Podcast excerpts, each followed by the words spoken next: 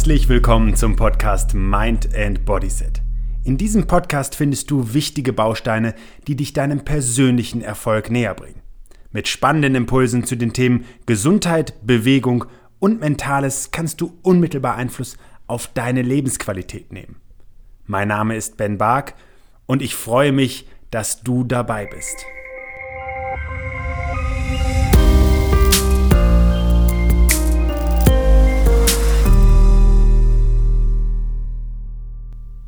Zu einem guten Aussehen gehört mehr denn je auch eine schöne Figur. Und da wünschen sich viele Menschen einfach schlank zu sein, durchtrainiert zu sein. Und was haben wir in dem Zusammenhang nicht schon alles gehört? Schlank im Schlaf, so viel essen, wie du willst. Und die Tatsache sieht ganz anders aus. Denn viele Menschen quälen sich mit Bewegung, Sport und dem ein oder anderen Diätwahn, um ihr Gewicht irgendwie zu halten.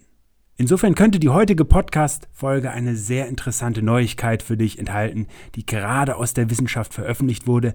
Es wurde ein neues Schlankheitsgen entdeckt. Also bleib dran und erfahr mehr. Vielleicht ist dir auch schon mal aufgefallen, dass wir in einer Gesellschaft leben, die zunehmend Probleme mit dem Gewicht hat. Viele Menschen, die deshalb auch an Stoffwechselerkrankungen leiden und auf Medikamente zurückgreifen, während eigentlich nur ein Lebensstilwandel zu den gewünschten Veränderungen führen würde. Vielleicht auch deswegen ist die Wissenschaft sehr interessiert daran, Möglichkeiten zu finden, Menschen schlanker zu machen, um sie vor schwerwiegenden Erkrankungen und daraus resultierendem Lebenszeitverlust oder auch Lebensqualitätsverlust zu bewahren. Deswegen ist es besonders interessant, dass in einer aktuellen Studie, die in Cell veröffentlicht worden ist, eine Wiener Forschergruppe um den österreichischen Genetiker Josef Penninger ein sogenanntes Schlankheitsgen enttarnt hat, das offensichtlich, wenn es ausgeschaltet ist, mit wenig Aufwand einen schlanker aussehen und auch schlanker sein lässt.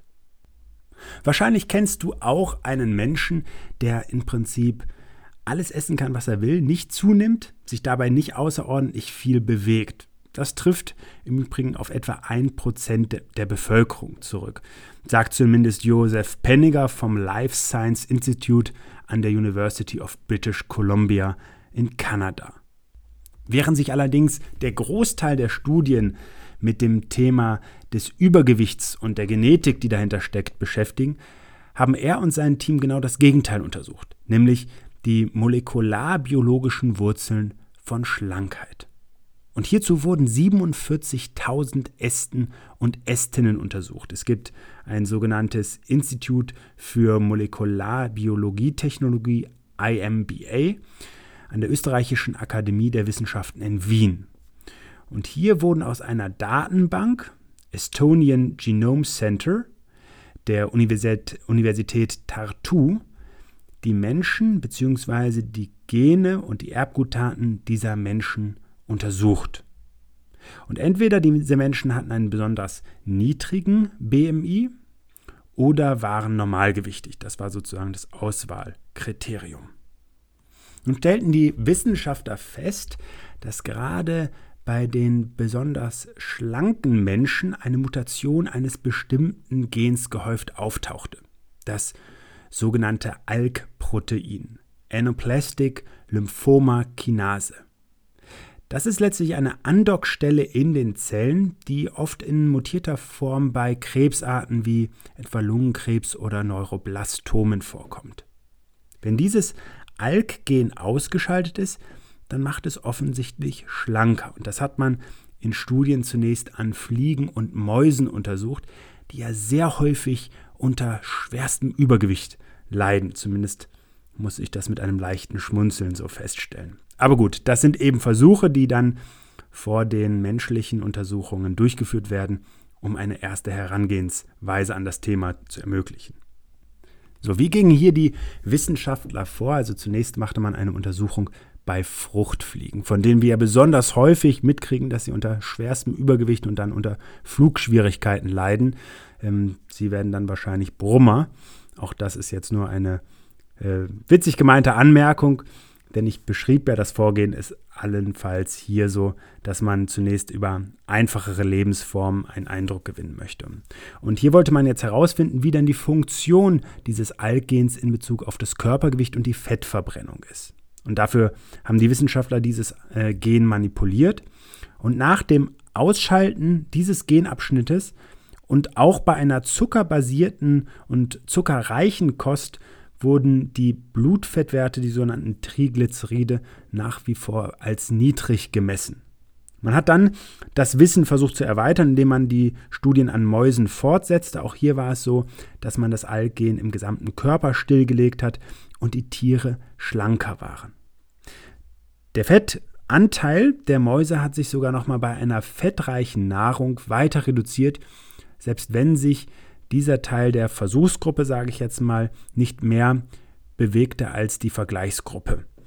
Also konnte man hier im Schnitt gegenüber der Tiere, die äh, als reine Vergleichsgruppe dienen, nach wenigen Wochen einen deutlichen Unterschied feststellen, der über 50 Prozent geringeren Fettanteil darlegte. Und jetzt wird es nochmal richtig interessant, denn dieses Alkgen, das tritt in verschiedenen Bereichen des Körpers auf. Und auch in Gehirnregionen und hier vor allen Dingen im Hypothalamus. Die Forscher und Forscherinnen haben sich jetzt damit beschäftigt, inwiefern eben auch nur bestimmte ausgeschaltete Alkgene an verschiedenen Körperbereichen zu Veränderungen führen. Und hier hat man festgestellt, wenn man das im Fettgewebe, in den Muskeln, in der Leber und im Immunsystem ausschaltet, dann hat das keinen Einfluss auf die Körperfülle der Tiere.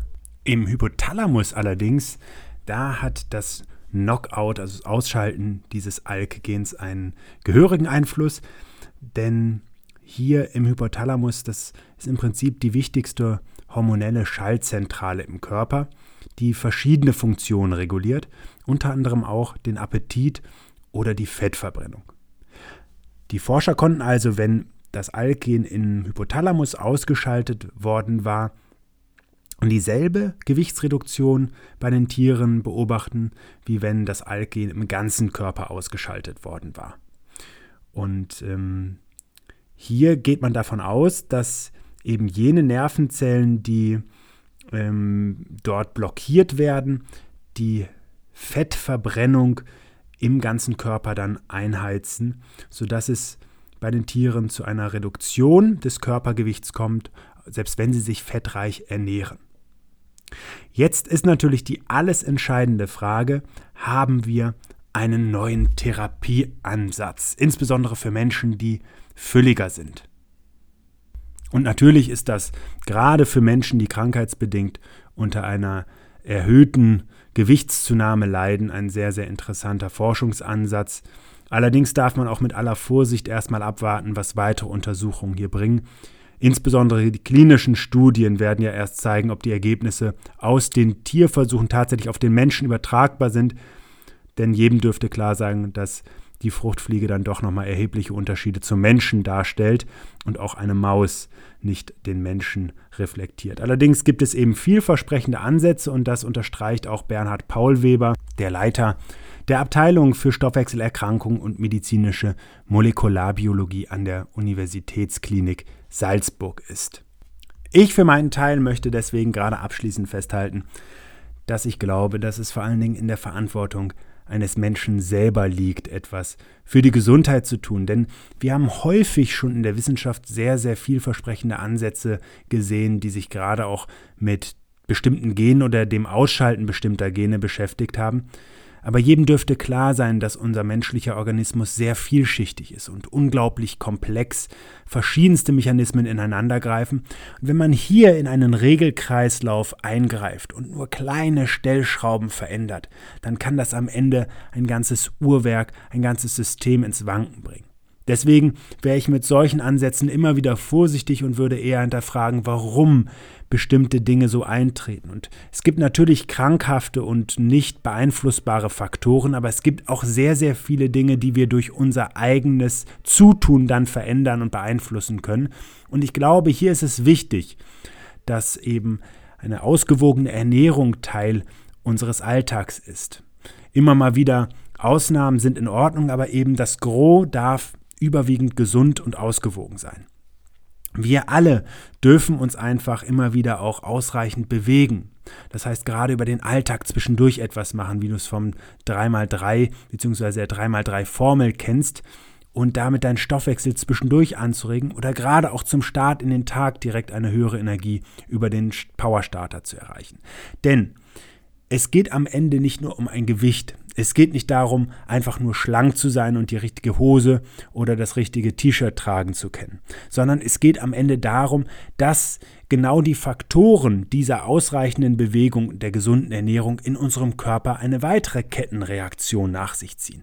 Und über diese Mechanismen äh, kann unser Körper ein stärkeres Immunsystem haben, kann unser Körper Hormone produzieren, die uns jung halten, kann unser Körper das Gedächtnis und unseren Gedächtnisspeicher erweitern, kann besser Sauerstoff aufnehmen, kann Organe besser arbeiten lassen und da gibt es so viel mehr, dass sich auch nochmal auf psychischer Ebene über einen guten Hormonspiegel, einen guten Glückshormonspiegel sozusagen abspielt. Das alles würden wir nicht haben, wenn wir nicht auch eben das äh, dazu beitragen, was es auslöst. Damit will ich sagen, das Ausschalten eines Gens mag vielleicht verhindern, dass wir dick werden. Es mag allerdings auch viele Begleitmechanismen auslösen, die dann sehr schädlich für den Körper sein können. Aber eines ist aber ganz sicher, es wird nicht dazu führen, dass die guten Effekte aus ausreichender Bewegung und gesunder Ernährung eintreten, die einfach aus der Sache selbst entstehen. Und deswegen nimm dir einfach im Alltag zwischendurch Zeit, mach jetzt noch mal eine Runde was, ähm, lass dich einladen, dich kurz zu bewegen und dir etwas Gutes zu tun. Ich freue mich auf unsere nächste Begegnung. Bis dann. Schön, dass du dir für meine Podcast-Folge Zeit genommen hast. Um auch zukünftig auf dem Laufenden zu bleiben, empfehle ich dir, meinen Podcast direkt zu abonnieren. Außerdem freue ich mich über deinen Kommentar und eine Bewertung von dir. Ich wünsche dir eine bewegte Zeit. Bis zum nächsten Mal.